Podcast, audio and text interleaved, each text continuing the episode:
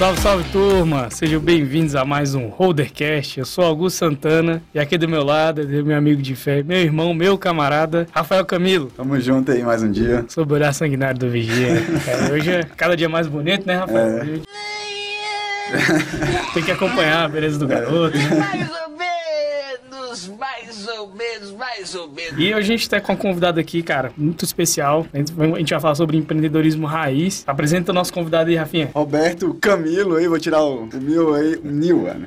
Vou tirar o Nil também, que é, é meu primo agora, né? É, agora é parente, é o nepotismo aqui. Roberto aí, conheci ele. Vou, vou até falar, isso que é, que é interessante. É, a gente conversando, eu já seguia ele, né? Eu gostava da- das publicações dele. E vi que ele não votava no candidato que eu ia votar. Aí eu dei uma cutucadinha nele, assim, né? Aí no lugar de sair uma discussão ali, né? Lado A e lado B ali, acabou que a gente fez uma amizade legal. Fui conhecer ele, vi que ele tem tem uma história legal aí do, no empreendedorismo aí. É bem forte aí, aguenta pancada. Por isso que é empreendedorismo raiz. E foi legal, né? Coisas que a galera tá se matando aí por causa de A e B. A gente foi trocar uma ideia ali. Mesmo tendo pontos de vista diferentes, a gente criou uma amizade aí. Então se apresenta aí, Roberto. Pessoal, obrigado pelo convite, Augusto, Rafael. Foi engraçado mesmo, né? É, a gente nunca tinha conversado, a gente só se seguia em rede social. Eu não sabia nem se era meu parente, né? Ele falou aí, Camilo, não é nepotismo não, a gente se conheceu em rede social mesmo. Temos amigos em comum, né? Também que são empreendedores, inclusive seus clientes. E aí ele realmente deu uma cutucadinha ali, mas com muita educação e perguntando, né? Como alguém que queria entender por que, que eu tava falando aquilo. Ah. E a conversa deslanchou. A gente ficou uma meia hora ali conversando e bastante. falando sobre economia e tal. Divergência não pode ser sinônimo de desrespeito, né? Sim, Às exatamente. vezes a gente sai muito maior do que entrou na conversa com, com a conversa respeitosa. Foi o caso. Foi o caso. Eu, eu vi- eu vejo isso muito lá no jiu-jitsu. Inclusive, o Roberto também é praticante da arte suave, né? Faixa branca, eu sou faixa branca. Mas é Eterno preta- faixa Mas é branca. preta de Muay Thai, né? É, Não- preta de Muay Thai, preta de jiu-jitsu, você faz uma continha ali na média. Não, faixa roxa de jiu-jitsu. É, faixa roxa ali sem grau ainda. Mas eu, eu vi isso muito no jiu-jitsu, no seminário, até onde teve a graduação, né? Que eu peguei a faixa azul. É, eu tinha falado isso. então. Mas a gente, o, o professor BT, né, ele falou, cara, a gente teve esse momento polarizado, mas isso não chegou no tatame. Isso foi bem legal. E a gente treina e tudo mais, todo mundo tem seus pontos de vista e tal, faz piadinha um com o outro, mas existe o respeito. Eu acho que nesse período eleitoral, claro, teve muita, muito extremismo, mas acho que muita gente saiu mais maduro. Eu, pelo menos eu vi nas pessoas que eu conheço. Eu saí da eleição de 2018 decidido a não discutir mais sobre política. Eu posso colocar meu ponto, explicar por que que eu tô citando alguma coisa, mas eu não vou entrar mais em embate com o pessoal, discutir, bater boca. Em 2018 eu fiz isso, porque era tudo muito novo, né? Era Tava verdade. tudo muito acalorado ainda, aquela discussão toda. E aí eu vi que não vale a pena perder amigo por causa disso. Sim. Ao invés de perder amigo, eu fiz um. Olha aí. Então fica a lição aí, galera, né? É a oportunidade da divergência você criar novas conexões, né? E aprender um complementando o outro, né? Isso é bem legal. Mas, Robertão, cara, conta um pouquinho da tua história aí, né? Chegar nesses empreendimentos que hoje você tá à frente. O Rafael já soltou alguns spoilers, spoilers aqui, diz que é uma história bem, bem bacana. Nossa, minha vida dá um livro, né? Inclusive eu tô escrevendo, mas é difícil. No meio desse processo de, de escrita, eu começo a lembrar de outras coisas, aí tem que voltar, encaixar. É um processo bem, bem longo. Eu sou natural de Araçatuba, no interior de São Paulo, cidade menos de 200 mil habitantes, ali próximo da fronteira com o Mato Grosso do Sul. Filho da dona Roberta, filho do seu Valmir. Conheci meu pai, eu já tinha 7 para 8 anos de idade. Tive a oportunidade de conviver com ele a primeira vez, eu já tinha 18. Tive a, a bênção de ser criado pela minha mãe, pelo meu avô, que é japonês, a cultura oriental, ela é bem. Os Nil é do, do Japão? Nil é Japão, significa jardim. Que legal. E eu fui descobrir, fui puxar árvore genealógica e tal, fui descobrir que era de clã samurai de 1600 e pouco, achei pintura da família, negócio maluco, porque o Niwa não é tão comum, é um sobrenome que não é muito comum. Eu já vi Miwa, mas Uhum. Niwa com N não é tão comum. A Mio já gravou com a gente aqui também, né? Rosa Takematsu, É, né? isso. Ela, inclusive, é afiliada da rede de empresários Nikkei, que eu também sou associado lá. E eu vim para Brasília com 18 anos, sou publicitário, comecei a faculdade em Santos, que passei um, um tempo em Santos antes de vir para cá também. Transferi, fui de agência, trabalhei na OGV. A OGV é a terceira maior agência de publicidade do mundo, atende Unilever Mundial, eu atendi Banco do Brasil, Ministério do Desenvolvimento. Fui também da Clique, que virou Isobar, né? Que é uma agência muito grande também, web, conhecida mundialmente. Na época atendi Brasil Telecom. Estudei fora, apesar de ter uma infância difícil, né? Assim, não foi fácil. Quando eu cheguei em Brasília, eu tive algumas algumas oportunidades. Uma delas foi estudar fora, morei em Londres, estudei no Colégio de Comunicação de Londres. E quando retornei, fui seguir essa área mais do empreendedorismo, até motivado pelo meu pai. Faca nos dentes todo dia de manhã, antes de sair de casa. Só, só pra gente entender melhor, você começou com o teu pai no empreendedorismo, com família? É, na verdade, assim, eu, eu conto como a minha primeira experiência de empreendedor com sete anos de idade em cima de um caminhão com meu avô, né? Essa é, uma boa, né? Meu avô vendia melancia, palmito, em cima de caminhão no interior de São Paulo. Ele ia viajando de cidade em cidade e eu viajava com ele e minha avó, né? E Caminhões aqui, é. cara, eu vou te falar, aquilo ali é uma escola. E eu fui garçom também com 13 anos. Poucas coisas que eu fiz na vida me ensinaram tanto como ser garçom. Você aprende a conhecer as pessoas, a como tratar, o limite até onde você vai. Às vezes o cara chega mais sisudo e com o jeito que você atende ele, você consegue quebrar isso. Eu passei por uma situação dessa hoje de manhã, numa reunião, antes de vir pra cá. Entrei numa reunião super tensa, o cara sem me dar abertura nenhuma. Depois de 10 minutos eu consegui romper essa barreira, sair amigo dele da reunião. E a gente vai colocando um monte de ferramentas dentro da bagagem, né? Pra poder usar a hora que precisa. Então, eu tive uma escola boa. Não tenho o que Parecida reclamar, a não. história. Eu falo zoando lá, né? Lá na chácara, lá, doido pra ganhar uma graninha, tinha um monte de piqui lá. Cara, vou vender piqui, velho. Saí lá catando tudo, fui vender na escola. Muitos te- teriam vergonha de vender, né? E um pouco tempo depois eu. Aqueles meninos que ficam dando trabalho na escola, que as pessoas vai fazer curso lá. Aí juntou com um monte de moleque que dava problema lá. Eu esqueci o nome lá em Planaltina do, da escola lá. O Cage? Quase, quase. Eram os meninos que Febem, saíam de lá, mas eu não saí, mas tinha a opção de você fazer curso lá também, né? Era aberto pra comunidade lá. Aí eu fiz o curso de garçom, né? Trabalhei um, um tempo ainda de garçom. Bem isso mesmo, cara. Tu aprende a atender as pessoas, né? Ali tu tem que portar, pô, de acordo se a pessoa estiver te tratando mal, você tem que servir do mesmo jeito. É isso. Não importa, né? Então, eu sempre gostei de servir, né? Já aprendeu lá, lá atrás, né? É, mas é o que eu ia falar, é o princípio da vida, é servir, né? Aham, isso aí é, é interessante. O Eric também conta uma história legal, né? Ele também foi garçom, né? O Eric lá da ONI. Inclusive, dá os parabéns aí, né? Pela aquisição aí. A ONI foi incorporada por um- uma Uma multinacional. empresa até difícil de falar o nome. É, né? eu nem, eu nem vou me atrever a falar o nome, não.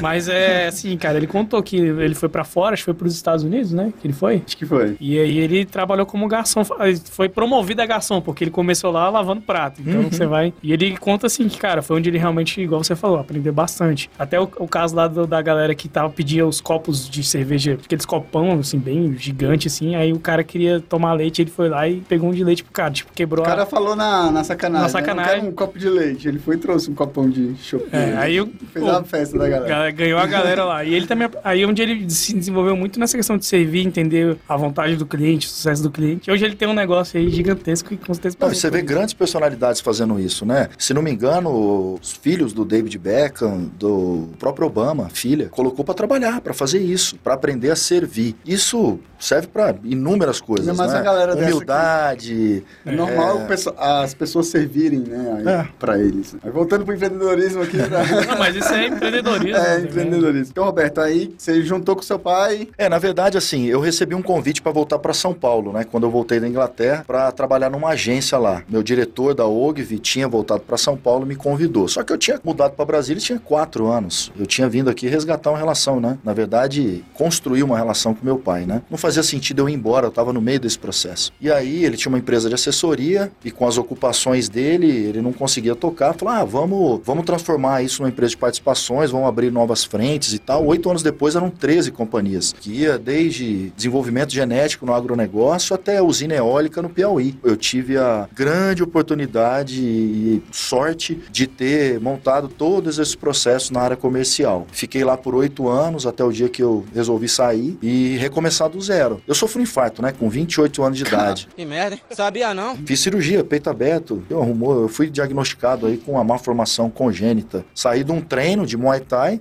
comecei a passar mal, pedi uma pizza em casa.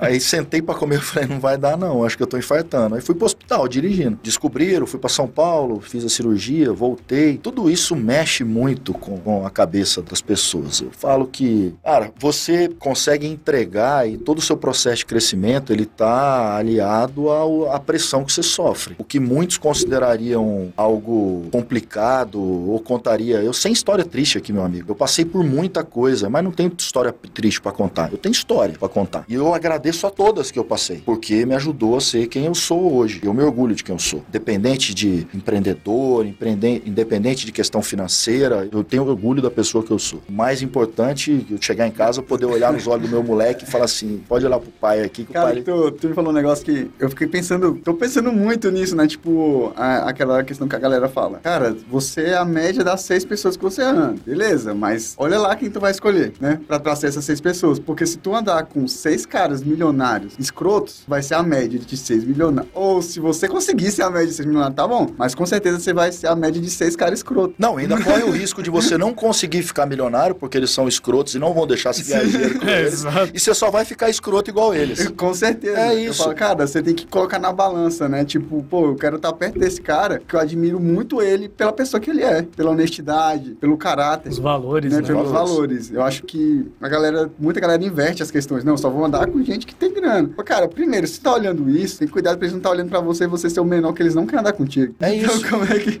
como é que vai ser essa seleção, né? Eu falo, cara, eu acho que pra mim é muito importante essa questão de valores, né? Importante ter grana? Pô, é. Mas pra mim eu acho que valores vêm na frente, né? Dinheiro, ele é resultado de um processo. Ele não vem primeiro, ele vem depois. Então, a molecada que tá vindo aí tem muita pressa, né? Sim. Essa geração Z aí, eu falei isso outro dia, vice-presidente de multinacional com 22 anos. Ele quer ser, né? E aí é uma geração frustrada, porque ele quer alcançar resultado a curto prazo e esquece que tudo na vida é processo. Eu tava conversando sobre isso com meus funcionários, né? Sobre essa questão da média, de você ser a média das pessoas que, que você anda. Eu tenho ponderado muito isso hoje em dia. Eu era um cara que tava muito em evidência, aparecia em tudo quanto é lugar o tempo inteiro, jornal, revista, entrevista. Isso há dois anos atrás. De um ano pra cá eu cortei muito isso, porque também não atrai tanta coisa boa. Você precisa selecionar com quem você quer andar, o que, que você quer fazer. Deixa eu dar um exemplo. Eu tô organizando uma imersão para os meus funcionários, é fechado. E quem tem amigo tem tudo. Convidei algumas pessoas para falar. João Vale, fundo britânico, oito anos.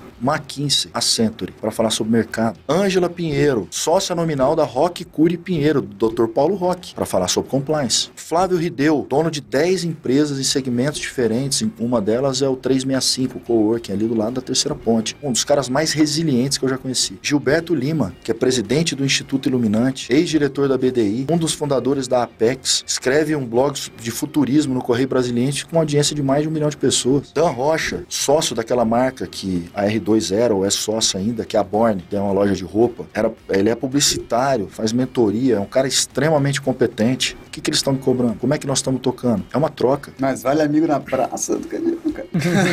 É isso, todos dispostos a ajudar. São pessoas de bem, pessoas extremamente competentes. Eu quero ser a média deles ali, desses caras que eu tô andando. Eles, na verdade, puxam a minha média pra cima. Com né? certeza. Com certeza. Porque às vezes a gente fica viajando assim com essas, com essas questões, né? Que é tipo, eu falo, cara, eu. Só eu não, né? Eu falo mais isso, Augusto fica me zoando e fala, pô, para com esses negócios aí, Jay. eu acho que eu sou muito chateado com essa questão de desigualdade, né? Tipo, isso é latente, assim, né? Eu falo, cara, eu consigo tratar uma pessoa diferente pelo que ela tem hoje, né? Eu, eu vejo muito, muito mais que isso, cara. Eu me amarro em ir pra roça lá com o seu Alberto e ficar tomando cafezinho com ele lá e falando da- das histórias dele tá? lá do Piauí, cara. Tipo, isso, isso me, me cativa e falar que, pô, o cara, pra onde ele, da onde ele veio, pro que ele tem hoje. Cara tem uma, uma chacrinha própria, linda lá, pô, tu gosta, vai pra lá, tu relaxa. Tipo, ele conseguiu, perto do que ele tinha, das possibilidades que ele tinha, cara, fez muita, muita coisa. Falo, pô, o que esse cara conseguiu, poucos conseguem. Ele é bem sucedido. Ele é né? bem sucedido No contexto. no contexto dele ali. Sim, Né? Então eu falo, cara, isso aí, tipo, é uma coisa que eu olho muito assim, pô, você tá em eventos, né? Que a gente vai muito, tu olha, porra, é um negócio assim meio que fechado ali, né? Cara, eu não sei se eu tenho que melhorar com isso ou se eu tô pensando da, da forma certa, né? Mas eu, eu ainda sinto muito essa questão de desigualdade, né? E no empreendedorismo também, pô, me amarro em ver a história do cara que não tinha nada e conseguiu chegar em algum lugar, né? É, o que eu falo sobre isso é adaptação, né? A gente tem que aprender a conviver em todos os mundos. Eu não posso esquecer de onde eu vim, mas eu também não posso fazer vista grossa para onde eu tô. Você tem que ser capaz de chegar no evento, mesmo sabendo que de 50 caras que estão lá, 40 são daqueles que são milionários, mas estão naquela categoria do caráter duvidoso que você falou no começo, e saber que muitas vezes você precisa jogar o jogo. Você tem que ir lá, apertar a mão, conversar. Se tiver que fazer negócio, porque não tem outro jeito, faça, mas não se mistura.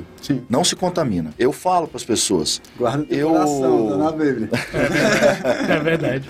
Eu não tenho, nem de longe, eu ganho dinheiro como eu gostaria, como eu imagino. ou- No entanto, se eu ganhar muito dinheiro, eu nunca vou sentir vergonha disso. Porque eu sei como eu ganhei. Foi trabalhando, não tenho negócio, nenhum negócio escuso, nunca fiz negociata, nunca paguei propina pra ninguém, nunca devolvi dinheiro em contrato pra ninguém. Ah, eu mas- tenho com compliance no escritório. Então, assim, faço o jogo que tem que fazer, mas não me misturo. Não há problema em você querer que as coisas te pertençam. O que você não pode fazer é deixar com que você pertença a essas coisas. Então, assim, hoje eu tenho uma roupa X, tal, não sei o quê, eu ando no carro tal e consigo ter acesso ao restaurante, aos eventos, esse ciclo de amizade. Tem gente que se perder isso, a vida acaba. Porque ela passou a pertencer às coisas. Eu quero que elas me pertençam. É diferente. Eu posso ter hoje grana para comprar um carro. E se amanhã estiver me dando muito trabalho, quebrando, dando dor de cabeça, eu tô com outra prioridade, cara, passa para frente, segue a vida, vou comprar outro, depois eu compro um novo. E assim a gente segue. Não Boa, tem que até- sofrer por causa disso, Isso é entendeu? questão da, da vaidade, né? Você, a vaidade é o, é o problema aí, né? É igual até a gente fala também, né? Que é bíblico, né? É, você não pode ter dois senhores, né? Servir ao dinheiro e servir a Deus. Você tem que servir a Deus. Igual você falou. Achei sensacional, cara. Pertence a você, não você pertence a aquelas coisas. né? Você não fica dependente, você não fica como se fosse uma, uma droga ali que você é viciado naquilo, né? Ai, poxa, esse final de semana eu não vou conseguir ir no restaurante tal, vou ter que ficar almo- almoçando em casa, jantando em casa. Pô, cara, Mas eu aprendi isso na marra. Eu, quando saí das empresas da família, eu passei por muita dificuldade. Muita mesmo, assim. Passei um ano e pouco sem salário, né? Tava empreendendo, um negócio novo. Tinha como sobreviver. Minha ex-mulher grávida, não tinha renda. Eu não tinha renda, ela tava trabalhando. Me dava o cartãozinho dela, alimentação na refeição para eu poder almoçar e, e tocar a vida. Minha mãe me mandava uma graninha que dava para pagar o, o aluguel, o condomínio. E eu tinha vendido o carro, sacado previdência, tava fazendo giro na esperança da, da empresa virar. Então era mais ou menos assim que eu tava tocando as coisas. E eu vendi, eu morava no Lago Sul, tinha um puta de um carro importado. De repente eu tava morando numa kitnet, comprei um carro todo fudido, arrebentado, para conseguir me transportar. Porque o objetivo do carro é esse, é te levar onde você precisa ir, né? ponto A ou ponto B. É, ponto A, ponto B, exatamente. E aí, uns amigos marcaram um almoço. Amigos de um, de um ciclo de amizade que tem um poder aquisitivo muito alto. E quando eu cheguei lá, eu sempre parava o carro na frente da quadra ou no manobrista. E nesse dia, por estar na condição que eu tava, eu parei dentro da quadra escondido, com vergonha do carro. Quando eu saí de lá, eu senti vergonha de mim, porque eu parei pra pensar no que eu tinha feito. E aí, eu me consultava outro psicólogo na época, eu acho que toda outra coisa que eu faço a recomendação aqui, façam terapia, pelo amor de Deus. Todo mundo tem que fazer. Todo mundo Você tá- não é só- doente se você fizer. Só, É. só não deixa o mercado saber que as ações caem. Se eu estiver indo na, no, no psicólogo, as, as ações caem. Mas aí ele tem que falar assim, ó, eu vou no psicólogo, no terapeuta, porque tá tudo bem. Porque tem gente que deixa pra ir quando tá ruim. Você tem que ir quando tá tudo bem. Faz um preventivo aí, Faz né? o preventivo. Eu acho que o mundo precisa de mais gente fazendo terapia. A gente não ia ter essas brigas que a gente falou no começo, Aham. o povo batendo boca por bobagem e tal. Mas voltando, ele virou pra mim e falou assim: deixa eu te falar, quantos caras você conhece que teriam a capacidade de abandonar a vida que você abandonou pra recomeçar do zero? Quantos fizeram o que você fez? Se um amigo seu fizesse isso, você ia sentir o que dele? Tem um puta no orgulho desse cara. Falei, você teria orgulho de um terceiro não tem de você? Isso me fez pensar. Eu tava condicionando quem eu era ao que eu tinha. Eu continuava sendo a mesma pessoa, com a mesma bagagem, com a mesma experiência, com o mesmo currículo, com tudo. A única coisa que eu não tinha era dinheiro. Falei assim, agora eu vou ganhar. Porque eu quero que as coisas me pertençam e não porque eu pertenço a ela. Porque eu queria dar uma vida boa pro meu filho, que eu queria botar numa boa escola, porque eu queria dar dignidade pra ele, esse tipo de coisa. Nada muito além disso. Sensacional. Eu lembro de uma história do Flávio Augusto no livro dele. Ele conta que numa transação lá das empresas, né? Ele perdeu 12 milhões de, de reais, se eu não me engano. Era dólares, não é? E ele, cara, ele ficou assim, pô, indignado. Caramba, perdi 12 milhões. Acho que era 12. Aí chegou na mulher dele assim, amor, perdemos 12 milhões, não sei o que. Ela, fica tranquilo. Quantas pessoas você acha que podem dizer que perderam 12 milhões em uma tarde? Aí ele, Foi, cara. foi na bolsa, eu acho. foi, né? Foi na bolsa de valor. Aí A ele, bolsa despencou ele. ele, caramba, realmente. Então eu sou um privilegiado. Ele começou a pensar assim. Mas é, E hoje, Flávio Augusto, né? Dispensa comentários, né? cara? Pô, tomou um rumo assim bem legal, né? A gente meio que fala muita coisa que a gente sente aqui, né? O podcast é, muito pra isso. legal quando a também, né? conversa toma esses rumos, É, assim, né? É, só voltando agora pro, pro Market Club, né? Que é, é difícil da gente entender o que o Market Club faz, né? A gente, depois, agora eu entendi, tranquilo, né? Mas meio que é uma, tipo, você terceiriza o que uma pessoa, por exemplo, ah, tenho uma holder, tenho lá meus 400 clientes, eu quero um clube de benefícios para holder. Ah, pô, vou contratar um dev. Quanto que é um dev? Mais ou menos. vamos falar de valores? É, Quanto que é um dev? Mais ou menos. A lá. gente cobra mais ou menos dois. Não, o só o, o, o contrato para holder tendo um, um desenvolvedor lá dentro. Na verdade, o que acontece é o seguinte: eu recebo pela quantidade de usuários que essa empresa está me contratando tem. Então, eu tenho clientes que vão desde a Associação dos Analistas do Comércio Exterior, que tem 300 filiados, até o Banco Digio, que é da Elopar, Bradesco, tem 3 milhões e 200 mil. Então, é, e cada um me paga por a quantidade de usuários que tem. Quem tem pouca gente vai me pagar dois reais, três reais por pessoa. Quem tem pouco usuário. Quem tem muito usuário, esse valor tende a cair. Ele paga na casa de centavos. Eu faço um cálculo atuarial. Eu vou saber qual é o perfil do teu público. Porque tem variantes ali. Eu tenho um grupo muito grande de aposentado. O que, que o aposentado faz? Ele consome muito 0800. Ele precisa de muito suporte. Como sistema, eu preciso dar muito suporte para ele. Então ele ocupa muito a minha, a minha equipe de atendimento. E isso tem custo. O jovem, ele tem um perfil diferente. Ele exige mais um nicho diferente de, de convênios. Ele não é como aposentado que vai buscar rede de farmácia e turismo. Ele vai buscar eletroeletrônica, essa parte de tecnologia, comodidade. Porque essa geração que tá vindo, ele quer deixar a roupa na lavanderia, ele anda de Uber, ele pede iFood. É, são Beach outros- tênis. Crossfit e beach tênis. É, Faria Lima. Então, eu faço o cálculo baseado nisso. Mas até para o pessoal entender como é que funciona. Nosso processo é um B2B2C. Então, vou pegar o exemplo de um cliente que eu tenho, a Bancobras. Se você entrar hoje no portal da Bancobras e ver a revista, tudo, vocês vão ver que eles têm um programa de relacionamento que chama Mais Vantagens Bancobras. Lá são 20 mil lojas físicas, um monte de loja online, cashback, rede de farmácia, programa próprio de medicamentos, saúde. E quem faz a gestão disso tudo é a gente. Da mesma forma, o Banco Digio. O Banco Digio tem um programa de relacionamento lá dentro, que é o Descontinho. Todo o back-office do Descontinho é feito com a gente. Toda aquela rede que eles oferecem descontos do Descontinho tá com a gente. Foi a primeira empresa do mercado a montar uma plataforma white label. A gente não aparece. É muito mais barato hoje você terceirizado que você tentar montar um clube de vantagem. Essa, a minha pergunta era mais ou menos essa. É. Né? Tipo, quanto que eu gastaria? Vamos imaginar que você paga, não, não tô falando da Holder, mas vamos pegar uma empresa aí que vai pagar 20 mil reais para ter um clube de vantagens. Vamos chutar aí, 20 conto para ter um clube de vantagens por mês. Ele tem acesso a uma empresa que tem uma folha de pagamento de mais de 200 mil. Vale a pena ele montar? Não é melhor ele terceirizar? Com certeza. E outra coisa, a gente só faz isso, senão você desvia do foco. Ah, com certeza. É, então vale muito mais a pena contratar. Isso aí é uma mentalidade muito americana, né? De ter cupom, de você pegar o livrinho quando chega no shopping, que lê o QR Code na hora de pagar, que dá um desconto tal. Essa é uma mentalidade muito americana, mas que de cinco anos pra cá explodiu no Brasil, né? Sim. Você- Somente com o iFood da vida, né? Essa questão de aplicar cupom. É isso, de aplicar cupom. Você tem vários, várias coisas dentro desse, desse segmento de vantagens. Você tem, por exemplo, o Melios. O Melios trabalha com cashback. Ele é um programa de cashback especializado nisso. Você tem cuponeria. Inclusive, eu tinha ações da Melios, né? Meu Deus do céu. Meus pêsames. Derreteu. Eu Obrigado, avisei- Thiago Negro. Valeu. Eu avisei todo mundo sobre isso. E aí você tem, por exemplo, a cuponeria, né? A cuponeria, ela. Todo dia ela solta um, um lote de, de cupons diferentes de desconto para produtos específicos, né? Entrou na moda. Você tem programas específicos para turismo. Você tem empresas que são especializadas em fazer a gestão de rede de farmácias para oferecer desconto e tal. O que, que eu consegui fazer lá dentro? Só que sem virar um pato, que era o maior medo que eu tinha. Conceito de pato aí conta pra gente que eu gosto muito de falar. O pato faz tudo, mas não faz nada, né? É, ele não anda- faz nada direito. Anda mal, nada mal, voa É, mal. tá corre mal, corre é mal. mal. É isso. Meu medo era esse. Então, quando você entra, o percentual de cashback que eu tenho é maior do que o do Melios. O cupom que eu uso é o mesmo que tem o da cuponeria. Até porque eu terceirizei para eles. No programa de medicamento, ao invés de contratar uma BPM dessas da vida, eu fui e montei meu próprio. E nosso desconto é maior do que qualquer uma delas. Por quê? Porque eles ganham dinheiro em cima de comissão. Eu não. Eu quero levar o máximo de desconto que eu puder pro usuário. Porque eu já sou do- Vamos fazer o clube do ovo aí. Clube do Ovo. Ovos Dona Lita.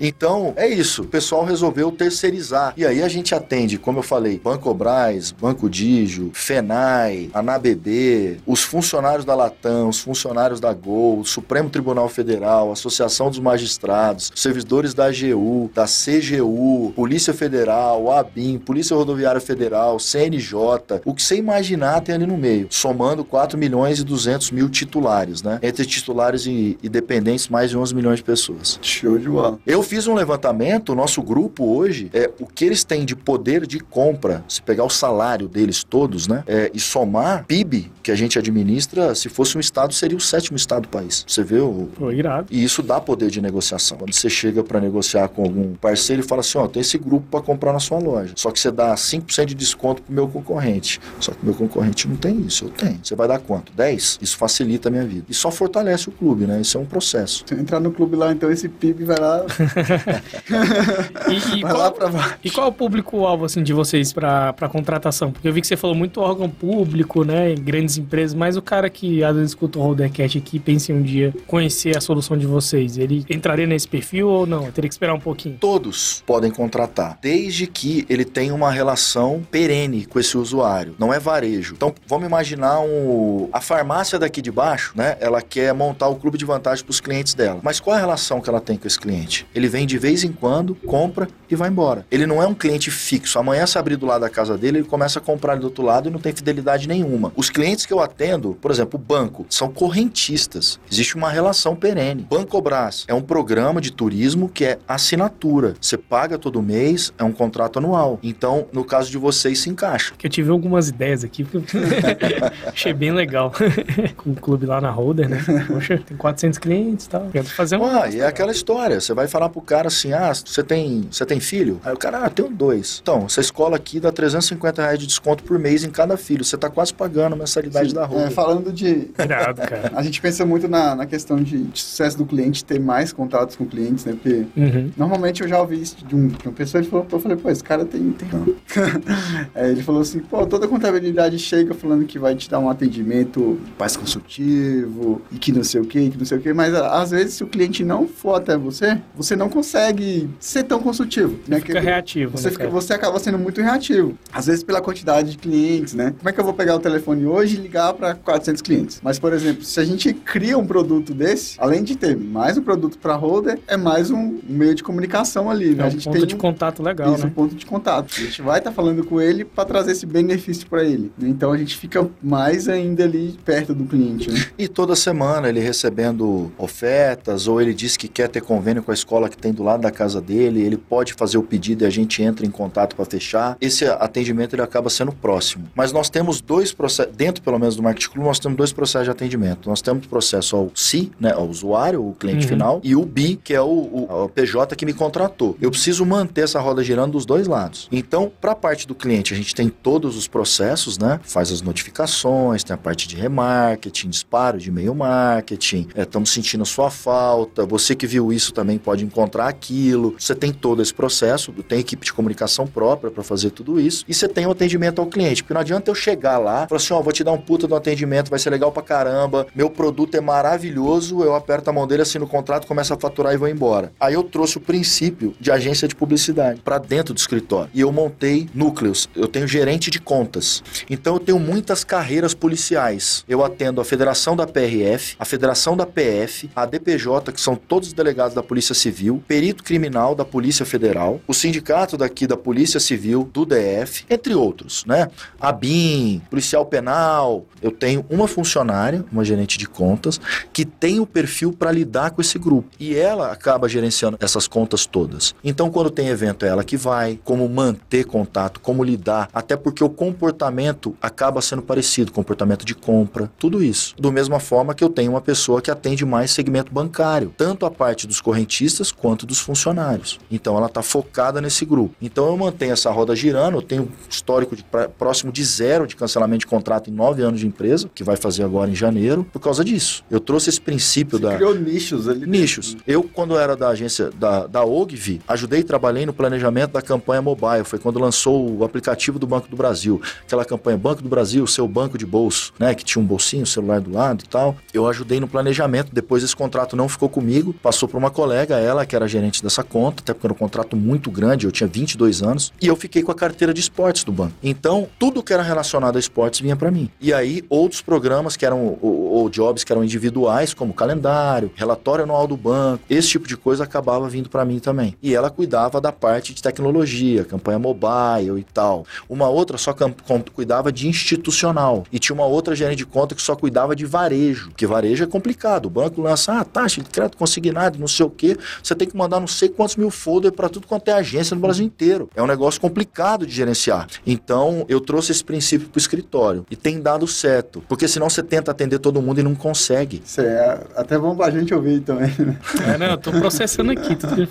Tipo, mais, mais E sua presença precisa ser valorizada depois de um tempo. Porque você começa a querer estar em todas. Aí você começa a decepcionar as pessoas. Você fala que vai e não consegue. A partir do momento que você monta a estrutura para ter funcionário para atender, e quando alguém convida você para um evento e você consegue isso, a presença é muito mais apreciada. Você não é o cara que chegou atrasado, e que deu problema, ou que disse que ia e que não foi. Você é o cara que o cliente falou com a tua gerente de contas, perguntou se você ia, você disse que e foi. Entende? Isso é ponta firme, né, cara? É.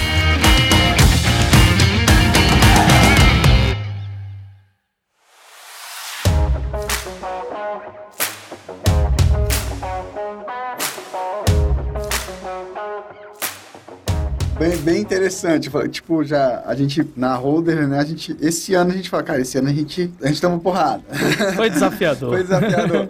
Mas parte muito disso, cara. A gente cresceu muito, né? Em pouco tempo. E um, do, um do- dos nossos desafios, agora, empreendedorismo raiz, né? A gente vai. va- Vamos entrar mais nesse assunto aqui agora. Essa questão, cara, a gente tem muitos clientes, mas muito diferentes. Uhum. E a gente viu, cara, a gente tem que nichar. Receita previsível, encontre seu nicho e fique rico. Então, a gente tem que nichar, mas eu acho que hoje, um ponto que a gente precisa fazer é nichar com esses clientes que a gente já tem, dividir grupos Uhum. e colocar esse gerente de sucesso ali, vamos colocar assim, gerente de sucesso pra saber conversar com aquele grupo, né? Então, foi- Na operação já tem funcionado assim, né? Sim. A gente viu até na questão da folha de pagamento Isso, já, a gente já tá pessoas que separando. ficaram exclusivas para, para cada segmento. A gente viu que começou a, a melhorar, Começou a né? melhorar. experiência começou a ficar melhor. E pra você ver, pra quem tá de fora, acha que não muda muita coisa. Tipo, se é um marketing de um banco, se é um marketing de uma contabilidade, se é um marketing de uma escola de esporte, né? Muda muito. Muito, muito. Então- Você pega uma empresa de varejo, ela tem que emitir uma nota fiscal, uma para transporte, outra para não sei É. o quê.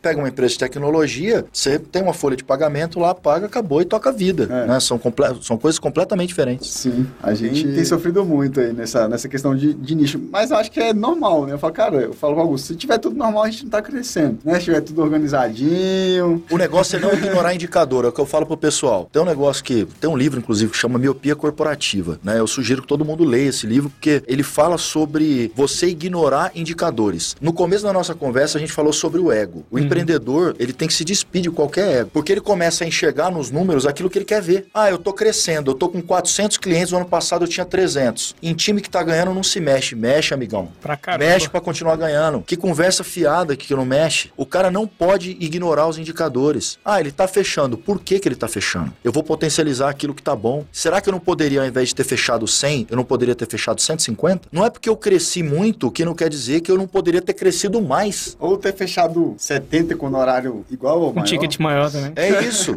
é isso. E melhorar, melhorar, inclusive, esse, É. esse desempenho. Eu tô no, no processo lá do escritório que é assim. É muito difícil. Eu tenho a área de convênio, eu tenho a área comercial, eu tenho a área de tecnologia e eu tenho a área de marketing. Como é que eu junto todos esses sprints na produção? É complicado. Quanto custa a hora de trabalho do cara da comunicação? Quanto custa do desenvolvedor pleno, do sênior? Quanto custa do meu comercial? Quanto custa do convênio? Eu preciso juntar tudo isso para é, descobrir quanto custa o contrato. é muito difícil precificar serviço. É isso. E meu desafio está sendo esse. Só que eu não posso ignorar indicador. Se eu vejo que tem muito funcionário que está trabalhando para um cliente que me paga pouco, eu vou olhar para ele e vou falar assim: muito obrigado. Porque senão, aquele que me paga muito está sendo mal atendido. E aqui eu não estou correndo para ter número. Eu tenho que atender bem. Eu tenho que ter resultado. Eu não preciso sair gritando pro universo que eu tenho um milhão de clientes e atendendo todo mundo mal e fazendo um monte de cagada lá dentro. Tem que se despir do ego. pancada aqui. né? É. É, porque senão você vira maratonista e bombeiro, né? Você tá correndo e apagando incêndio o dia inteiro. Na hora que você vê, você parou de inovar, que é outra luta de quem cresce rápido. Você tem empresa de tecnologia. Aí você começa a crescer muito, você fala, não, tá dando certo. E aí aquele sistema, como tem muito usuário, tem muita sugestão. Você quer atender todo mundo. E isso vira cultura da empresa. Na hora que você vê, tua tecnologia tá ocupando 100% da hora dela, só para corrigir bug e alterar o sistema com a sugestão dos outros. E você não tá planejando. Você não tem uma equipe própria para fazer o desenvolvimento das inovações. E aí, depois você vai falar que a cigana deu a previsão errada. Vamos chamar ele para fazer nosso planejamento estratégico junto.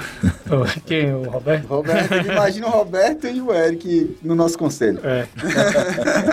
eu vi essas dores e eu lembrei muito do- da conta azul, né? Aham. Que hoje o, Hoje o Vini mandou uma mensagem pra gente lá e tudo mais. Ele, Contazon é um RP, né? Um software. Então, todos esses problemas aí que você falou de inovação, que toda hora chega, né? Sugestão de melhorias. Aí fala, pô, mas os caras estão demorando pra trazer. Agora você sabe por que, que eles às vezes demoram um pouco pra trazer. Cara, é um processo. Eu tenho que pensar na inovação do meu produto, eu tenho que pensar na minha entrega, eu tenho que medir a satisfação da minha base. Igual você falou, vou pegar toda a minha equipe, ficar só trabalhando com essa questão aqui, e, eu, e o feijãozinho com arroz que era pra estar temperadinho gostoso, não tá, tá uma porcaria. É isso. E aí você vai ter o efeito funil de, de balde furado, né? Entrando de um lado, saindo pelo outro. E o pior ponto é isso que eu falei, da negação. As pessoas começam a criar narrativas pra se convencer de que tá tudo bem.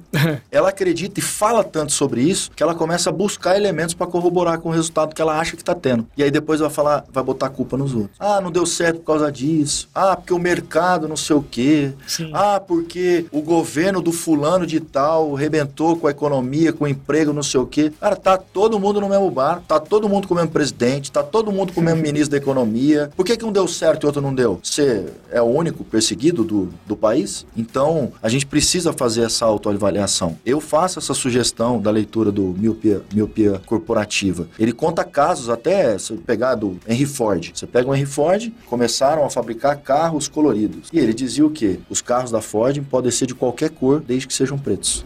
Porque ele achava que todo mundo ia continuar andando com carro preto, porque ele inventou a linha de produção e não ia mexer naquilo porque estava dando muito certo. Quase quebrou. Ele conta casos assim. Xerox, você pega indústria fotográfica, você tem aí inúmeros exemplos para trabalhar. Com certeza. Voltando aqui, você falou uma questão legal aí, voltando no empreendedor raiz aí. Teve um dia que a gente foi demitir um cliente, ele falou pra mim assim, pô, vocês estão crescendo agora, né? Aí esquece da gente, né? Lá, lá de trás. Você lembra dessa história aí, né? Gustavo? É. Então, como é que, como é que você faz pra demitir um cliente que se você for ver que não dá isso aqui, eu tô pagando pra trabalhar pra ele? Na verdade, ele nem te paga, então.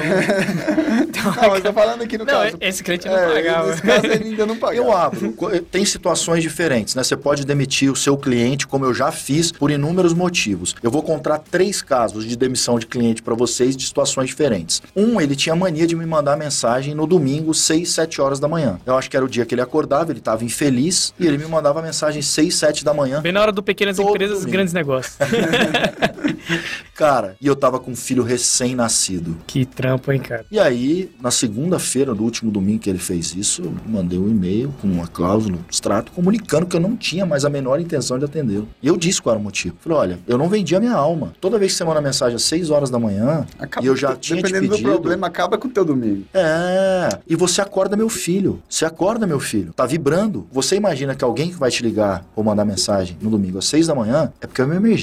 Alguém bateu um carro, alguém foi preso, alguém morreu. E você acorda preocupado. Então, avisei, pedi, não respeitou, pediu o cancelamento do contrato. O outro foi, eu tenho todos os dados. Eu digo, olha, de atendimento você me gerou tanto, de hospedagem você me gerou tanto, de hora de produção da minha tecnologia você tem me gerado tanto. Essa conta não fecha. Quando eu pego o que você me paga, tiro o imposto, sobra isso, olha o custo aqui. Podemos readequar? Porque negócio bom tem que ser bom para todo mundo. E eu não consigo. Eu posso reduzir o spread? Posso ter um spread de 10%? Posso trabalhar com essa margem? Porque eu também tenho que ganhar alguma coisa. E eu abro o número se for preciso, para dizer, olha, eu estou te pedindo para o contrato chegar nesse ponto por causa disso. Daqui a pouco seu contrato pode equilibrar, porque você conseguiu fazer todos os ajustes que você está me pedindo e está tomando meu tempo o ano inteiro, mas depois que ficar tranquilo, eu posso reduzir de novo. Eu apresento a conta ao contrário também, de dizer, olha, tá dando resultado aqui, vamos, vamos reduzir, você foi parceiro e aumentou na hora que eu precisei, agora eu vou tirar um pouco e vou manter aquele spread, porque tá sobrando mais do que sobrava antes. Eu não tenho problema de fazer isso. Jogo aberto, cara. Conversa franca, amizade longa. Então, você vai e abre. Ah, não, porque é isso, porque é aquilo, tal, tal, tal. Cara, então, obrigado. Tem a cláusula de cancelamento, tô notificando.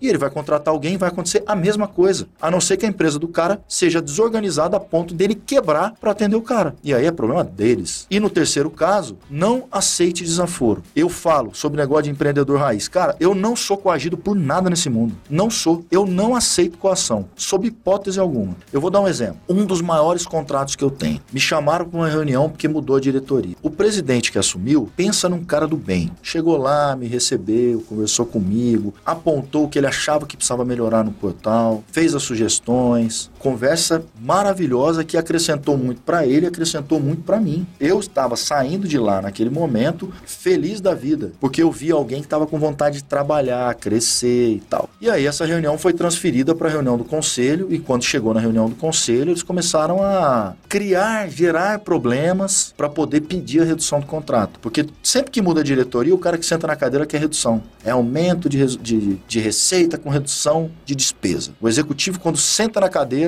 a primeira coisa que ele pensa, precisa aumentar a receita e reduzir a despesa. E enterrar quem era fiel à diretoria anterior. Então, ele sentou, começou a falar, olha, isso aqui não é assim por causa disso, fui explicando os pontos, aí de repente chega o novo diretor financeiro. Não me deu boa tarde, sentou, não olhou na minha cara, e no meio da conversa falou assim, porque eu nunca usei isso aí, porque isso aí não funciona. Eu falei, mas uma, deixa eu entender, uma coisa não combina com a outra. Você não usou porque não funciona, nunca usou porque não funciona. Mas como é que você sabe que não funciona se você nunca usou? Você está pagando pelo serviço, como é que você não usa? Como é que o cara que te elegeu diretor te para no corredor e pergunta como é que funciona o clube de vantagens, você que recebe salário pago por ele, não sabe responder? Porque eu acho tudo muito estranho. Porque a empresa anterior cobrava menos.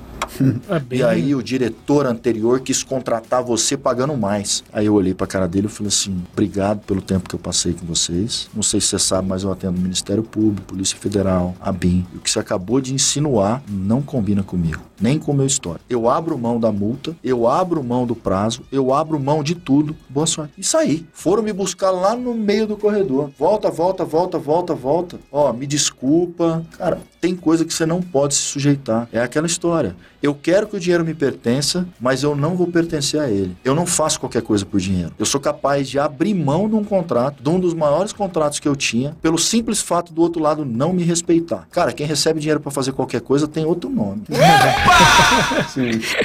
Bem legal ouvir isso aí, né? A gente pega. A gente aprende muito aqui, né, do outro lado. Outra coisa, voltando aqui, pô, a gente já viu três eventos aí que te fariam rescindir um contrato. Mesma linha que a gente pensa também, né? Muito. A questão, tipo, da precificação é, é o mais chato pra gente, né? Que a gente, cara, a gente cobrou isso aqui, como é que a gente faz? Pra... Às vezes tem aquele apego emocional ao cliente, né? Pô, o cliente tá com a gente desde o início. A questão de. Hoje, já viu que você é um cara que entende muito. Cara, como é que é a questão de de gestão de pessoas lá? Trabalha com TI, que a gente sabe que é uma área que tá sofrendo muito aí. Agora até que o mercado deu uma esfriada. O mercado exterior na contratação de, da galera, né? Ao contrário, tá demitindo. Mas hoje, a gente, a gente falou nisso hoje de novo, cara. O funcionário hoje, ele escolhe onde ele vai trabalhar. Principalmente capital, né? Brasília, São Paulo, né? Então a gente... Cara, como é que você trabalha essa questão de, de cultura lá dentro da tua empresa? Porque você falou muito no empreendedorismo raiz. A gente fica meio nesse termo, né, cara? Empreendedorismo raiz é legal. Mas hoje em dia, dependendo da faixa etária da galera que você contrata, elas não conseguem seguir essa questão, né? Tipo, pô, a gente sabe que é igual a gente briga, é tiro, porrada e bomba lá. É sempre na, nos nossos peitos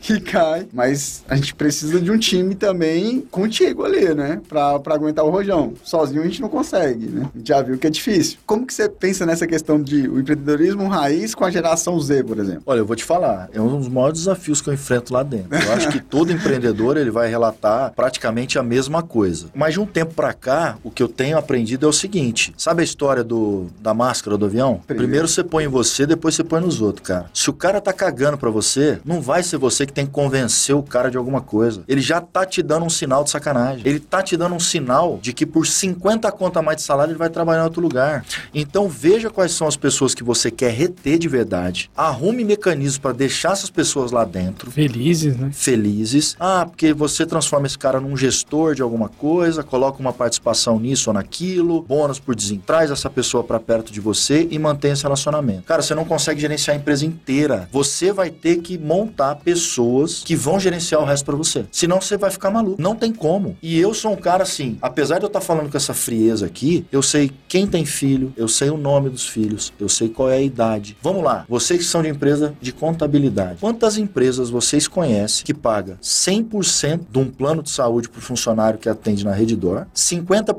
dos dependentes, desde que os 50% que o funcionário paga diretamente não ultrapasse 20% do salário. Vocês entenderam o que eu quis dizer aqui? Eu pago metade dos dependentes e a parte que ele pagaria Não não, pode. pode. ultrapassar 20% do salário, porque ele tem que ter o plano de saúde sem perder a dignidade. Quantas empresas vocês conhecem que fazem isso? Eu pago ainda o plano odontológico, seguro de vida e o meu reajuste todo ano é superior ao do sindicato. Eu tento entregar, só que eu exijo que me entreguem de volta. Isso é uma relação. Relação, ó, eu te entrego e você me entrega. Se você não estiver me entregando, até logo. Você não acabou de falar sobre a soma das pessoas que você convive? Você passa muito mais tempo com o teu funcionário, às vezes que até com a sua própria família. E busque pessoas melhores que você. Nem você tem que ser insubstituível na sua empresa. Nem você. Eu falo porque eu sofri um infarto. Eu tive que me picar de Brasília e ir para o hospital fazer uma cirurgia. Qual é o tempo de recuperação? Como é que eu vou estar fazendo fisioterapia, preocupado com o que está acontecendo no escritório? Você não tem o direito de ficar doente. Para para pensar. As escolhas que você tem feito hoje te dão o direito de se tratar caso você fique doente. As pessoas que estão lá vão conseguir tocar a empresa caso você fique doente. A empresa precisa existir além de você. São momentos. Lá atrás é indispensável, porque o pai da ideia é você, porque você não tem dinheiro para pagar funcionário, mas agora que você tem 400 clientes, você tem. O que você precisa fazer é melhorar a qualidade da equipe, trazer as peças-chave para poder fazer essa roda continuar girando. Eu fiz escolhas. A vida é feita de escolhas. Hoje eu consigo levar uma vida mais leve. Eu tiro férias. Tem dias que meu filho tem aula de jiu-jitsu de manhã e eu vou para assistir. Só que eu passei quase cinco anos sem tirar férias. Muitas vezes trabalhando sábado, domingo e feriado. Ah, mas isso não é saudável. Irmão, não é saudável se chegar em casa o moleque te pedir comida você não tem o que dar. Nada vai te destruir mais do que isso. Nada. Eu fiz uma escolha. A escolha foi dar o sprint na hora que eu podia dar para colher depois e levar uma vida mais tranquila. É o que a Semeadura. geração aí tá querendo inverter, né? Quer, quer colher sem plantar, né? É, sem querer dar uma de filósofo aqui, eu sempre cito Bauman, né? Modernidade líquida. As relações são líquidas. Quebra um celular, deu um problema, joga fora, compra um novo. Relacionamento de amizade. O cara fala um negócio que você não gosta, você rompe a relação, você passa um ano sem falar com o cara. Isso não existe. O problema tá aí pra ser resolvido. Só não tem conflito quem tem relação superficial. Quem tem relação profunda tem conflito. E isso eu tô falando pra sócio, por exemplo. Pô, são duas pessoas diferentes, criadas por pais diferentes, em regiões do país diferentes, com valores diferentes, hábitos diferentes, de alimentação, de hora de acordar, de hora de dormir, sem contar da personalidade individual que cada um tem. Tem conflito sim. E vai ter dia que você vai ter que entrar numa sala com teu sócio e falar assim: meu irmão, vamos quebrar o pau aqui e vamos resolver a porra toda. Mas na hora que eu levantar, nós vamos tomar uma. Porque não é pessoal. E aí você precisa entender também. Eu não tô te agredindo porque eu tô falando alguma coisa que você não gosta. Eu tô falando porque eu quero que você entenda como eu penso, quero que você diga como você pensa pra gente sair daqui tranquilo. Então, o desafio é esse. Essa geração aí eu vou te falar, viu? Complicadíssima. Você faz uma entrevista, trabalhar aqui foi sempre o que eu sonhei. Uma empresa desse jeito. Eu entro aqui, tem mesa de sinuca, fliperama, grama sintética, uma molecada, projeto de arquitetura legal, moderno. Eu sempre quis trabalhar num lugar assim. Quero vir, quero ficar, quero passar o máximo de tempo que eu puder, eu quero sugar, aprender. 15 dias depois o cara pede demissão, porque ofereceram 50 conto a mais. Ele tem o direito de crescer, mas é burrice fazer isso. Eu fui pedir emprego na agência a primeira vez. A única vaga que tinha era estagiário não remunerado. Qual é o prazo de experiência que tem, contador? 90 dias. 90 dias. Eu entrei lá, falei assim, eu topo, eu vou ser estagiário não remunerado. Puxei tudo quanto é trabalho burocrático e chato que ninguém queria fazer pra mim. Ficaram todos dependentes. Como é Quando te deu mandou 90 dias, eu falei, pessoal, foi muito bom cumprir meus 90 aqui. Ô, peraí. Falei, não, cara, eu não tenho nem carteira assinada de estagiário. Eu tô aqui porque vocês deixaram estágio não remunerado, ninguém assinou nenhum documento, mas já 90 dias. Tô indo, obrigado. Porque eu já sabia qual era a resposta. Não, não, não, parou, parou, parou, parou. Me contrataram. Foi um investimento, porque trabalhar na terceira maior agência de publicidade do mundo valia mais do que 50 conto, que é o que eles estão fazendo de escolha agora. Tem lugares que eu pagaria pra trabalhar. É isso. é isso. Mas aí que tá a mentalidade empreendedor raiz. E de um cara que pensa a longo prazo. O cara tá querendo ganhar 50 conto a mais pra ir lá no Madeiro, pra postar no Stories. A vida perfeita que ele leva. É isso. Eu já tive funcionário que A- passava. A verdade dói, mas liberta. Eu já tive funcionário que passava duas semanas comendo cuscuz com ovo pra tirar no final do mês com a grana que sobrava o stories dele num restaurante caro. Já tive funcionário que fazia isso. Tem não sei quantos mil seguidores e vive de aparência, que é outro risco. Eu falo isso pra todo mundo também. Molecada que tá vindo, geração Z, cuidado. Seu Instagram é fechado, postou é do mundo, não é mais seu. Vou dar um exemplo. Não vai ter a imersão que eu falei da minha equipe no início de janeiro. Eu postei no meu story, fechado. O palestrante que tava de férias na Bahia me mandou um print que alguém deu no meu stories, que mandou pra um grupo, que do grupo mandou pra um amigo, que o amigo mandou pra ele. E ele enviou pra mim falando: "Tô famoso". Olha isso. Olha o risco que você corre. Então, às vezes, esse comportamento, o cara meteu um atestado, mas tá almoçando não sei aonde. O Big Brother da real. É, meu amigo. E as grandes empresas estão olhando isso. Eles olham o teu LinkedIn, eles olham tua rede social, eles querem saber com quem eles estão fazendo o negócio. Sim. Você que é empreendedor e está buscando um investidor anjo, você acha que esse cara vai colocar dinheiro em qualquer lugar? Não vai. É outro recado que fica aí, pessoal. Meu Instagram tá bonitinho, tá de família. É isso aí. Só tira aquelas músicas de rap lá, pô. Não, pô, mas é... Cara, quer mostrar pros seus amigos as coisas que você tem, que você faz e tudo mais? Monta a lista lá dos amigos próximos. Ah, Os rap é só as histórias do cara que era fudido e conseguiu alguma coisa. É. mas Então o rap tá é só isso mesmo. Ó, os caras quebrados, que nem a gente, nasceram quebrado, bota gratidão do Lendo. Eu coloco a favela venceu. Vila Rabelo 2. Dá um abraço, aí, galera da minha quebrada. Mas, cara, papo sensacional, velho. Acho que, que a Jenny vai ter trabalho, hein, Jenny? Cara, Muitos eu, cortes aí. Eu cheguei pro. Eu conversei, conversei bastante quando eu fui lá no Roberto, né? A gente falou sobre planejamento e tal. Eu falei, Augusto, cara, nosso planejamento vai durar mais. A gente debateu muito sobre. Não, Rafael, porque a gente vai fazer um. Você faz uma prévia uma ali prévia e depois a gente você vai. debatendo durante o ano. Que eu falei, cara, vai ser que o Roberto lá, o planejamento do cara lá tem que ser pelo menos dois meses conversando pra gente fazer um parecido. É, mas a complexidade do negócio dele é É. muito maior. PCN, o que eu mostrei aquele dia lá foi o plano de continuidade do negócio. Aham. Aí eu botei projeção até 2030 naquele documento. Foi por isso que ele ficou daquele tamanho. Nem É o um- governo tem um, um É um orçamento. livro, dá pra vender, dá pra vender esse livro. Mas, cara, agradecer muito aí, Robertão. Cara, bate-papo intenso, assim, profundo. A galera que quer ouvir algumas verdades aí tem que escutar esse podcast. E aproveitando aqui, Rafinha, faz segue nós hoje aí. Cara, eu não consigo fazer esse negócio, não. Meu Deus, tá bom. A gente vai, vai mudar isso aí. Vamos lá então. Pessoal, eu que agradeço o convite, oportunidade para falar. Eu busquei isso, eu busquei isso sempre, contar um pouco da minha história, das coisas que a gente conseguiu fazer. Eu, eu falo que o inteligente, o esperto, ele aprende com o erro dos outros, né? Esse é o melhor de todos. É, então, é como eu errei pra caramba, eu gosto de contar pra ver se o pessoal passa menos perrengue do que eu passei, do que você passou. Então, eu acho que certeza. esse papel ah, que a gente acaba assumindo aqui, ele é importante. Show de bola. Então vamos lá, hoje eu vou fazer o segue nós, né, Rafael? A gente vai mudar esse quadro Vamos aí, seguir vai. o nosso querido convidado Roberto Niwa Camilo. Então é Roberto underline Niwa, N de navio, tá? Não é Mil, é Niwa underline Camilo, né? Seguir a galera aqui da Carbono Studios, nossos parceiros aqui, né? Seguir o nosso querido Papo de Holder também, nosso parceiro. Seguir o Caio Costa, Caio com Y Costa, o Holdercast, arroba Holdercast. Seguir também a Jennifer, né? Nossa editora, que faz um trabalho maravilhoso aí junto com, com os nossos episódios. Jenny Edita. Seguir o Rafael Camilo, né? Rafael C. Contador, né, Rafael? E eu também queria pedir pra indicações de alguns livros seus e, tipo, aquela. O que você tem pra falar, assim, do empreendedorismo raiz mesmo. O que você acha que, que tem que ser diferente, né, pra, pra uma empresa dar certo. Inclusive, eu vou te,